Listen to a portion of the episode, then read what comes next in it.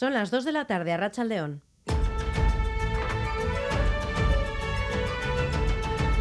Crónica de Euskadi con Irache Martínez.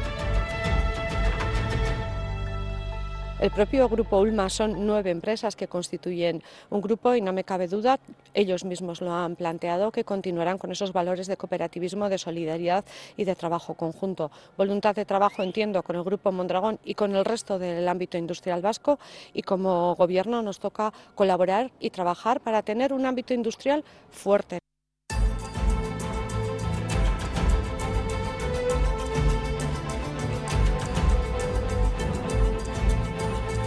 Palabras de la consejera de Desarrollo Económico, Arancha Tapia, en un acto en Oñati en el que reiteraba el respeto del Gobierno vasco a la contundente decisión de Ulma y Orona de salir del grupo Mondragón. Insistía Tapia en seguir trabajando para que Euskadi sea competitiva en una realidad diferente a la de ayer. Y esta mañana en la Catedral del Buen Pastor de Donostia se ha celebrado el acto de ordenación de Fernando Prado como nuevo obispo de la diócesis. Prado sustituye a José Ignacio Munilla al frente de la iglesia donostiarra. Entre los participantes en el acto religioso ha estado el propio Munilla y también uno de los curas más conocidos de Donostia, Kakush, que por si no lo recuerdan fue procesado por pederastia aunque sus delitos habían prescrito. Reconoció haber realizado tocamientos a dos menores. Juan Cruz Mendizábal, Kakush, ya mostró su apoyo al nuevo obispo en el acto de la diócesis. Fernando Prado tomaba así posesión de su cargo. ¿Quieres anunciar con fidelidad y constancia el Evangelio de Jesucristo? Sí quiero. Por cierto, hoy nuestro compañero de TV, Asier Sánchez, ha hablado con Leonor García, víctima de abusos sexuales por parte de un cura del Hospital de Santa Marina de Bilbao en el año 72, cuando ella tan solo tenía ocho años. Te abrazaba, te cubría, vaya, es una cosa pequeña con... Y él seguía hablando, y él seguía hablando y empezaba a acariciar por las piernas, por las piernas, por las piernas, hasta que llegaba a los genitales. Lo que sabemos es que aquello, Santa Marina, fue un, pozo de agresiones sexuales a los niños y a las niñas. La situación en Perú ha empeorado desde que el expresidente Pedro Castillo fuese condenado a 18 meses de prisión preventiva tras realizar un autogolpe de Estado. En estos momentos asciende a 22 el balance total de muertos en las protestas. En este contexto, varios jóvenes vascos, entre ellos siete estudiantes de medicina de la UPV, han permanecido atrapados en el país al que habían acudido a pasar unos días de vacaciones. Finalmente, han conseguido coger el avión de vuelta a casa tras la apertura de carreteras y aeropuertos. Ahora sí han abierto varios aeropuertos del país entre ellos el de Cuzco, de forma que más de 5.000 turistas atrapados han podido salir del mismo. No obstante, el estado de emergencia sigue vigente y se mantiene el toque de queda en 15 provincias. Hoy es, además, el segundo concierto de la despedida de Erchañac en el BEC. Ayer quienes pudieron disfrutar del primero llegaban a Baracaldo con gran ilusión. Ni Iruñatik nator ikustera, izan da la banda sonora de mi juventud. Hola, eta, bueno, azken aukera izan da ikusteko, eta bueno. Azkenengo kontzertura joan nintzenez, ba, ejerzitoren kontraak joan zuzen ere, ba, errepikatuko dugu beste azkenengo bat. Aspaldian ez nuen hainbeste jende metroan entzuten, Euskaraz, gomentzituta nago ondo pasatuko dugula, haiek dena emango dute eta guk ere bai. Ertzainak oso talde garrantzitsua izan zalako gure garaian, aspaldiko garai hartan, talde handienetakoa zan, eh, referentzia, gero etorri diren beste talde batzuentzat. Vamos ya con los deportes. John Zubieta, Rachaldeón. Hola, Rachaldeón. El vasconista que se sale en su doble enfrentamiento turco de la semana derrotó al líder de la Euroliga, al Fenerbahce, por 70-76 después de un partido que rozó la perfección. Además, el Bilbao Basket se enfrenta al Manresa, último clasificado en tierras catalanas. El Orde y Zabaleta, hablamos de pelotas, siguen en modo invencible. Ayer sumaron en Iruzón su cuarto triunfo ante Urruticoechea y Albisu por 22-11. Esta tarde, el Abrit acoge el Peña Mariezcurrena ante Ezcurdia y Martija. En fútbol, una Real Sociedad con muchas bajas cayó por 2-1 ante el Leeds United y el Athletic se mide esta tarde, a la tarde-noche, a la Udinese con el regreso de los mundialistas. En la Liga F, el Athletic se enfrenta al Sevilla y al Alavés gloriosas a la, a la Lama en un doble encuentro de necesidades. Y en cuanto al Mundial de Qatar, Croacia y Marruecos se encuentran esta tarde para obtener la tercera plaza. Mañana, la gran final entre Argentina y Francia, aquejada, por cierto, por el virus del camello. A esta hora tenemos 12 grados en Bilbao y Donostia, 9 en Bayona, 8 en Iruña y 6 grados en Vitoria-Gasteiz. Repasamos el pronóstico del tiempo para las próximas horas de la mano de Euskalmet, Mayelen Izarra, Chaldeón. Arrachaldeón. Por la tarde predominará el ambiente soleado. Solo veremos algunas nubes altas y el sol será el protagonista. Y aunque hemos comenzado el día con temperaturas frías, las máximas subirán un poco, sobre todo en la mitad norte, y en general se situarán entre los 10 y los 15 grados. Pero con el paso de las horas, el viento del sur irá ganando fuerza y por la noche arreciará. Pero en resumen, la tarde será soleada. Mañana tenemos que destacar el viento del sur. Desde la mañana soplará con fuerza y se notará especialmente en Guipúzcoa y en Vizcaya. A medida que avance el día se irá intensificando y por la tarde-noche soplará con rachas fuertes. A primeras horas se volverán a formar nieblas y en el Valle del Ebro es posible que no levanten. En el resto, aunque veremos nubes, el ambiente seguirá siendo soleado y con la ayuda del viento del sur, en la vertiente cantábrica las máximas subirán más aún y el ambiente será templado. Es decir, mañana se mantiene la misma tónica, pero el viento del sur puede ser molesto, sobre todo a partir de la tarde. El Departamento de Seguridad pide precaución en la Guipúzcoa 627 en Escoriacha, sentido Malchaga, donde hay un carril cortado por una colisión entre dos turismos. En el control técnico, Jorge Ibáñez, Jesús Malo y Javi Martín. Son las 2 y 6 minutos de la tarde. Comenzamos. Crónica de Euskadi con Irache Martínez. El gobierno vasco respeta la decisión de Ulma y Orona de abandonar el grupo Mondragón, pero recuerdan que ambas empresas siguen siendo cooperativas. Se abre un nuevo horizonte dentro del ordenamiento económico vasco, ha afirmado hoy la consejera de Desarrollo Económico Arancha Tapia, en el que el Ejecutivo vasco seguirá trabajando y colaborando para tener un ámbito industrial fuerte. Declaraciones que realizaba en un acto enmarcado en el 25 aniversario de la Archañ Escola de Oñate y Xavier Urteaga, Arrachaldeón. A Rachaldeón, la consejera Arancha Tapia ha mostrado su respeto ante lo que ha definido como decisión contundente de los socios de Ulma y Orona. Sí, ha sido una decisión contundente en ambas cooperativas. Desde ese punto de vista nos toca, como decíamos ayer, respetar la situación y se abre un nuevo horizonte dentro de lo que es eh, el ordenamiento de, del ámbito económico e industrial en Euskadi. El Grupo Mondragón, la corporación, seguirá siendo un grupo relevante y estas dos cooperativas siguen siendo cooperativas. Ha señalado que el modelo cooperativo está garantizado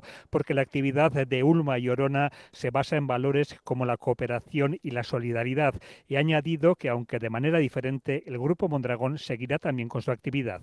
Será ahora un poco más eh, reducido, pero sin embargo es un grupo que continúa siendo fuerte, que continúa funcionando bien, que tiene empresas que son competitivas y que funcionan en el ámbito internacional. Por tanto, desde ese punto de vista, bueno, es diferente, pero no me cabe duda que va a continuar siendo positivo. La consejera ha asegurado que el Gobierno vasco seguirá con su apoyo al tejido industrial de Euskadi. Los parlamentarios vascos han pedido respeto para la decisión adoptada mayoritariamente por los socios de las cooperativas de Ulma y Orona. Todos ellos, en el Parlamento, las ondas de Radio Euskadi, han confiado en que la salida del Grupo Mondragón no afectará al cooperativismo vasco. Lier Puente. Todos los partidos respetan la decisión adoptada por los socios de Ulma y Orona y esperan que el espíritu cooperativo continúe. Leisuria Rizabalaga, PNV, Iker Casanova, EH Bildu. El cooperativismo vasco está fuerte. Tenemos la confianza de que el espíritu cooperativo de esa responsabilidad y solidaridad siga permanente a lo largo de los próximos años. Un cooperativo que no tiene parangón en el mundo, modelo de empresa, modelo económico, social, eh, que genera la riqueza de forma repartida. Un modelo, el de las cooperativas, una tendencia a seguir para Íñigo Martínez del Carrequín Podemos IU patrón sigue siendo el patrón y el trabajador o trabajadora sigue siendo trabajador o trabajadora, por tanto, pues bueno, tenemos que pues eh, coger estos ejemplos que vienen del cooperativismo para llevarlos al conjunto del tejido económico.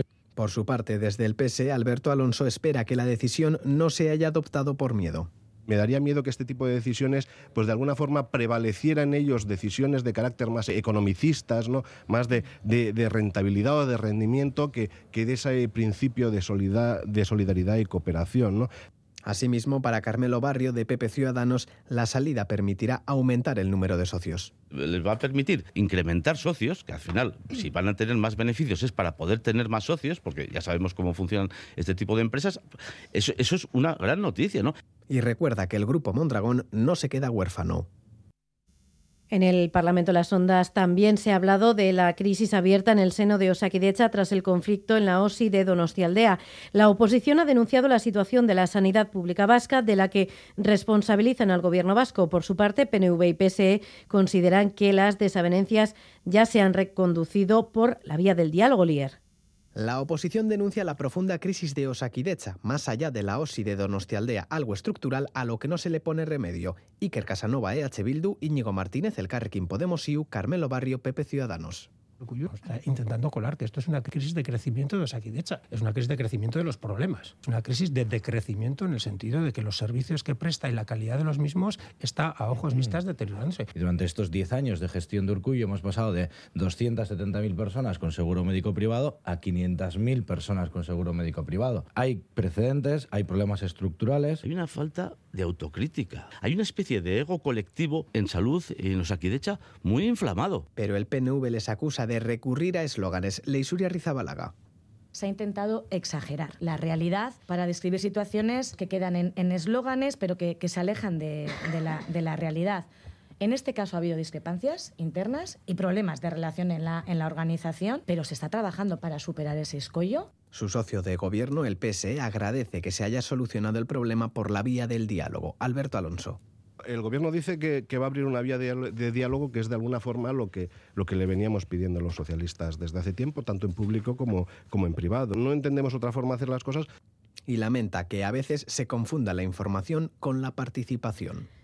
Por cierto, que el colectivo Topa Tolosaldea Osasun Público Arenalde ha realizado este mediodía una manifestación contra el desmantelamiento de Osakidecha y en defensa de la sanidad pública. Escuchamos a su portavoz. Parece que no tienen intención de reconducir esta situación. Lo que fue la joya de la corona del gobierno vasco ha quedado reducido a un decorado de cartón piedra con muchos problemas comarcales. Vidasoa, Basurto, Santiago, Oncológico, y la guinda final, el cese y dimisión de prácticamente toda la dirección de la OSI Tolosaldea.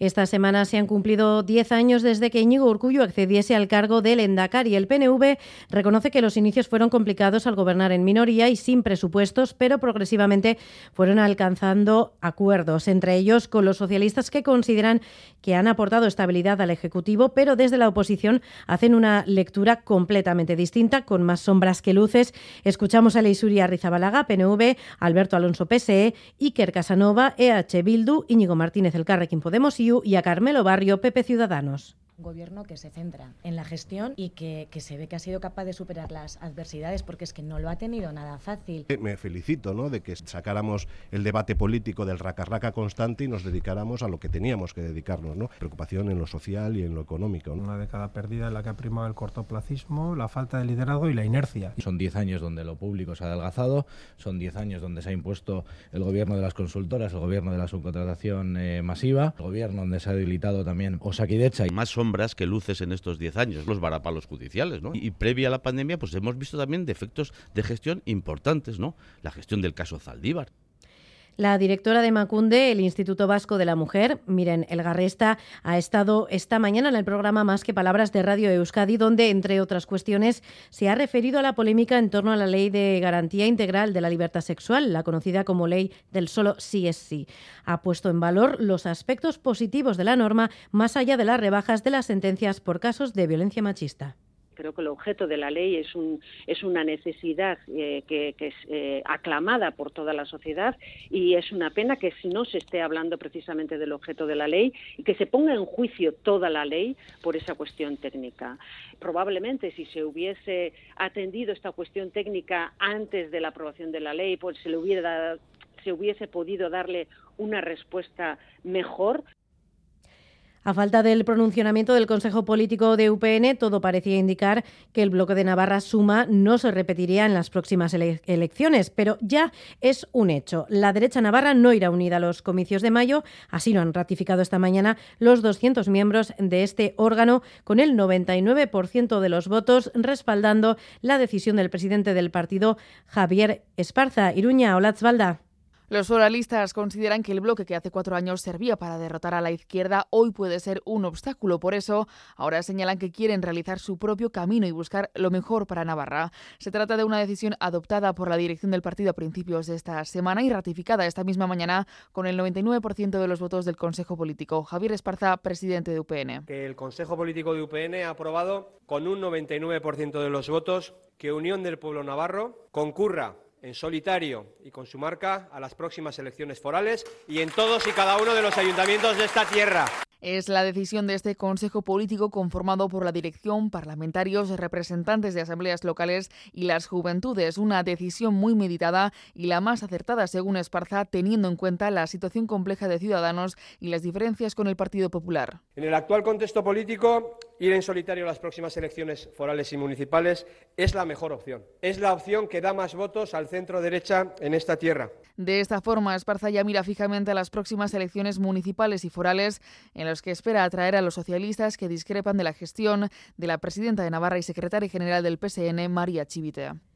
El presidente del Gobierno español y secretario general del PSOE, Pedro Sánchez, ha reprochado al PP que pida elecciones anticipadas a diario mientras impide que se voten en el Poder Judicial y en el Tribunal Constitucional. A dos días de que esta instancia judicial decida sobre la tramitación parlamentaria de la reforma del Código Penal, Sánchez ha dicho en un mitin en Valencia que el PP no tiene más estrategia política que pedir elecciones. Cuando ellos ganan las elecciones, entonces ya no hay ni elecciones anticipadas ni elecciones retrasadas, porque ahí lo que toca es mantener en los puestos a aquellos que ellos nombran, aunque sea de por vida. Y eso es lo que están haciendo desde hace cuatro años esta parte en el Consejo General del Poder Judicial, incumpliendo con la Constitución, y es lo que están haciendo ahora en el Tribunal Constitucional. Bloquear el gobierno de los jueces, bloquear la renovación del Tribunal Constitucional, y si para eso necesitan bloquear el Parlamento, no se cortan un pelo, van y lo hacen. Así entiende la derecha y la ultraderecha la democracia en este país. Por su parte, el presidente del Partido Popular, Alberto Núñez Feijóo, ha asegurado hoy en un mitin en la localidad riojana de Lardero que su formación no va a permitir que las minorías populistas e independentistas sigan chantajeando a España desde fuera de la Constitución y ha llamado a la militancia a seguir trabajando para ganar las próximas citas electorales. Feijóo se ha dirigido también a los sectores del PSOE críticos con Sánchez. ¿Y por qué nos vamos a callar si lo que pretendemos no es vencer, sino convencer a la gente? Y vamos a decirle a esos socialistas no sanchistas que tienen espacio en la España que nosotros defendemos, porque era la que defendieron ellos siempre desde la transición hasta ahora. En esa España cabemos todos. Podemos ha reiterado hoy su compromiso con la unidad de la izquierda para acudir a las próximas elecciones en una candidatura liderada por la vicepresidenta segunda Yolanda Díaz, a la que ha pedido la celebración de unas primarias para confeccionar las listas. En su intervención ante el Consejo Ciudadano Estatal de Podemos, la líder de la formación morada y ministra de Derechos Sociales, Ione Belarra, ha denunciado el gravísimo recrudecimiento de la estrategia golpista de la derecha a través de un frente político, judicial y mediático y le ha pedido al PSOE que reaccione. Las declaraciones del señor Feijó reconociendo que bloquean la renovación del Consejo General del Poder Judicial para protegerlo del Gobierno y el desafío sin precedentes del ala derecha del Tribunal Constitucional al Parlamento han hecho que, por fin, tanto el Partido Socialista como la progresía mediática empiecen a reconocer que la derecha ha abandonado el marco legal y que conspira contra el orden constitucional y contra la democracia. Y volvemos a Euskadi porque en la sede de Gogora esta semana se ha visionado el documental Memoria Eraikis Gal 1983, una producción de ITV sobre el origen de la Guerra Sucia. Acompañadas por Aintzane Cenarro, participaban en el acto, en el coloquio, varias víctimas de ETA y los Gal. Juntas reclamarán justicia para las víctimas de todas las violencias. Irache Ruiz. Las víctimas de los GAL se siguen sintiendo de segunda. Al padre de Carmen Galdeano le asesinaron en el 85. Ella sigue esperando el perdón por parte del Estado. Esto no se trata de que un funcionario ha hecho una cosa o ha hecho la otra. No se trata que unos guardias civiles se han vuelto locos y han secuestrado a, la Zabala. No. Aquí había una estructura muy bien organizada del Estado. Es el Estado el que tiene que hacer una declaración oficial diciendo qué es lo que ha pasado. Han sido una locura de cuatro funcionarios. Esto está muy bien orquestado. ¿Eh? Vamos a autocriticarnos por lo que ha hecho. ¿Qué es lo que está, se está pidiendo a la parte de ETA, por ejemplo? Hacerlo vosotros también. Le escuchaban varias víctimas de ETA que se sumaban a su petición de justicia. Dori Monasterio. Os merecéis que se haga justicia y pelear. Pelear algún día os llegará, ¿eh? Sí, sí, os lo digo por experiencia. Los restos del bisabuelo de Nayara Garmendi han sido hallados recientemente en Orduña. Sindicalista fue asesinado por el franquismo. Clama al cielo. o sea, eh, hablamos de los crímenes franquistas, hablamos de las fosas, hablamos de, del terrorismo de ETA, hablamos de, y, el del Estado, el que se supone que es garante de, de la convivencia, de la democracia, y, y todo vale. Los GAL perpetraron 32 atentados con 26 muertos, solo 11 casos han sido investigados.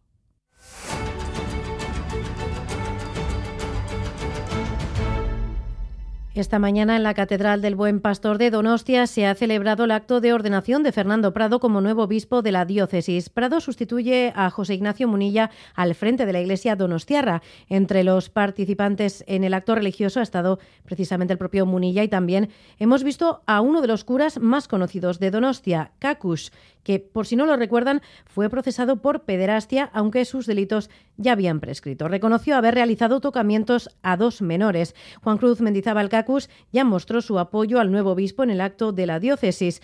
Además, en este acto oficial, en el de este sábado, han estado también representantes institucionales de Guipúzcoa, Maya Zabala. Así es, Fernando Prado ha tomado posesión de su cargo en una celebración oficiada por el cardenal Aquilino Bocos. Ha sido una jornada de importantes emociones para Prado, que ha vuelto a Donostia, donde fue nombrado sacerdote en el año 2000. ¿Quieres anunciar con fidelidad y constancia el Evangelio de Jesucristo? Sí quiero. En la toma de posesión, la música ha tenido un papel fundamental, ya que han actuado las tamborradas, corales y chistularis de la capital, y donde también ha participado el sacerdote Juan Cruz Mendizábal Cacush, quien fue declarado culpable de abusos sexuales a dos menores y quien ya había reaparecido anteriormente mostrando su apoyo a la nueva dirección. El antecesor de Prado, Juan Ignacio Munilla, y el obispo emérito Juan María Uriarte también han participado en la ceremonia. Además, Amaya, EITB sigue investigando los casos de abusos sexuales a menores en el seno de la Iglesia. Durante la semana hemos conocido los testimonios de las víctimas del Colegio Berriochoa de Santuchu y hoy conocemos la carta que ha escrito una de las víctimas del cura del Hospital de Santa Marina de Bilbao al obispo de la capital vizcaína. Así es, según ha podido saber Rey TV, los casos de abusos sexuales en la Iglesia tienen otras dos víctimas en Euskadi. Leonor García ha denunciado que el padre Martín abusó de ella en el Hospital Santa Marina de Bilbao en 1972, cuando ella tenía ocho años. Te abrazaba, te cubría, vaya, es una cosa pequeña con... Y él seguía hablando, y él seguía hablando y empezaba a acariciar por las piernas, por las piernas, por las piernas, hasta que llegaba a los genitales.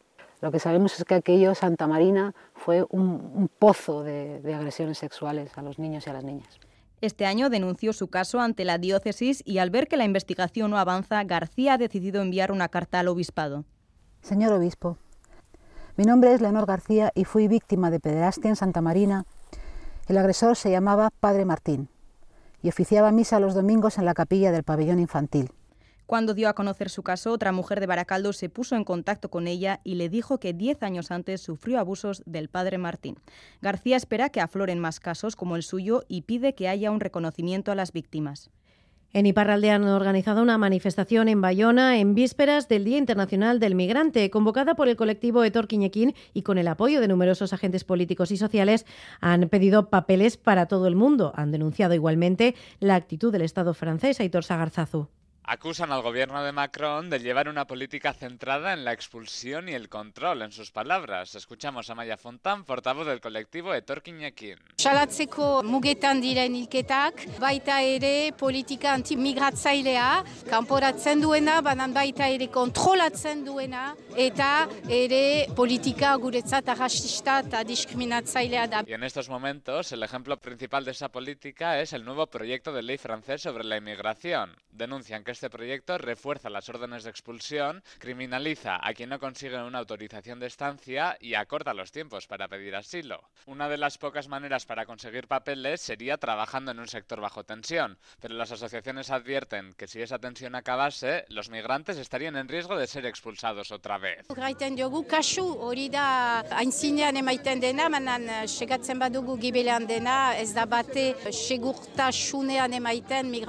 Hortan, kontrario la manifestación ha recorrido las calles de Bayona. Han metido en bolsas de basura de manera figurada al presidente Macron, el ministro del Interior Dagmanan, y la protesta ha finalizado ante la subprefectura.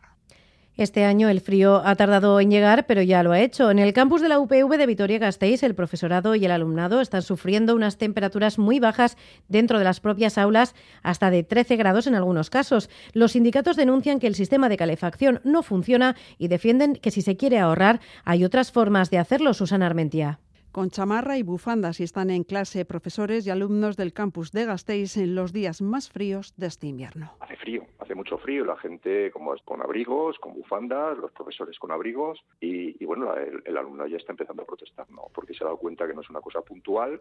Es Miguel Henares, en responsable de UGT en la UPV, que afirma que el sistema de calefacción no está preparado para funcionar con las medidas de ahorro energético impuestas por el equipo rector. En la misma línea se posiciona Carlos Delegado sindical de ELA en la UPV.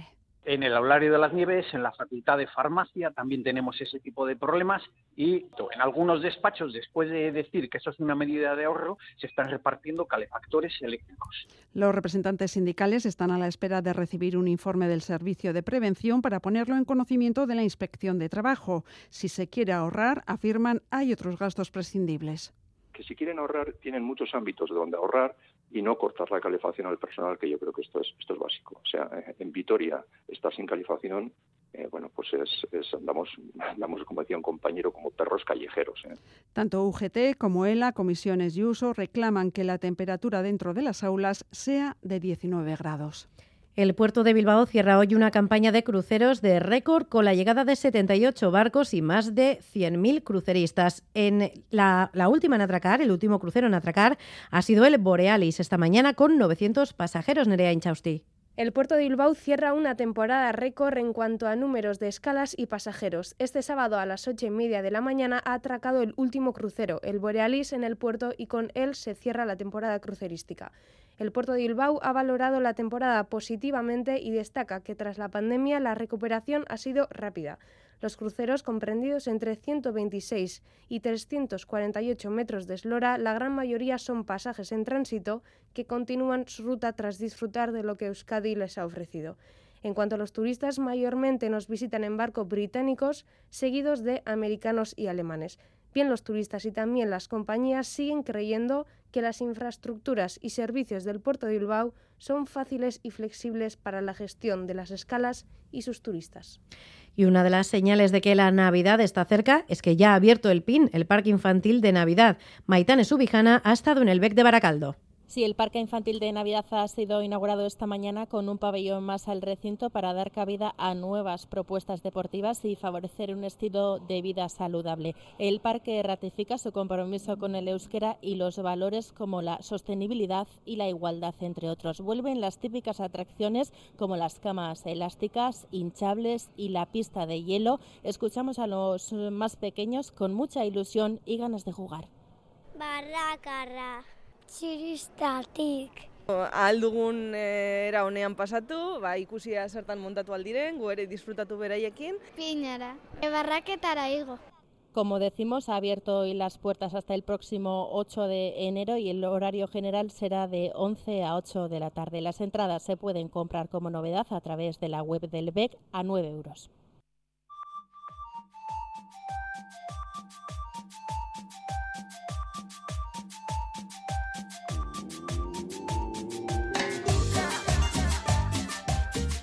Este sábado se celebra en Atarrabia la edición número 27 del Festival Solidario Torchu Rock, que fusiona nuevamente la música y la reivindicación. Al escenario se van a subir 17 bandas, nueve de ellas por primera vez en el Atorchu. La Furia, Bulego, Merina Gris, Odolkia Cordañetan u Odey Barroso son algunas de ellas. Los festivaleros van a poder disfrutar también de Tremenda Jauría a partir de las 10 y cuarto. Con la música de Tremenda Jauría nos despedimos. Hasta mañana, Ondo San.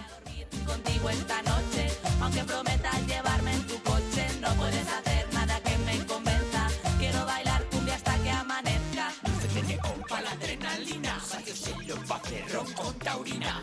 Mucho CO2 de sudor calima, y para mañaneo pelar mandarina. Y es normal que cuando se el sol prima, pero es que esto grave con mi tristeza rima. Y aunque ya nadie pincha la bilirrubina, yo le pido al DJ tira otra bocina.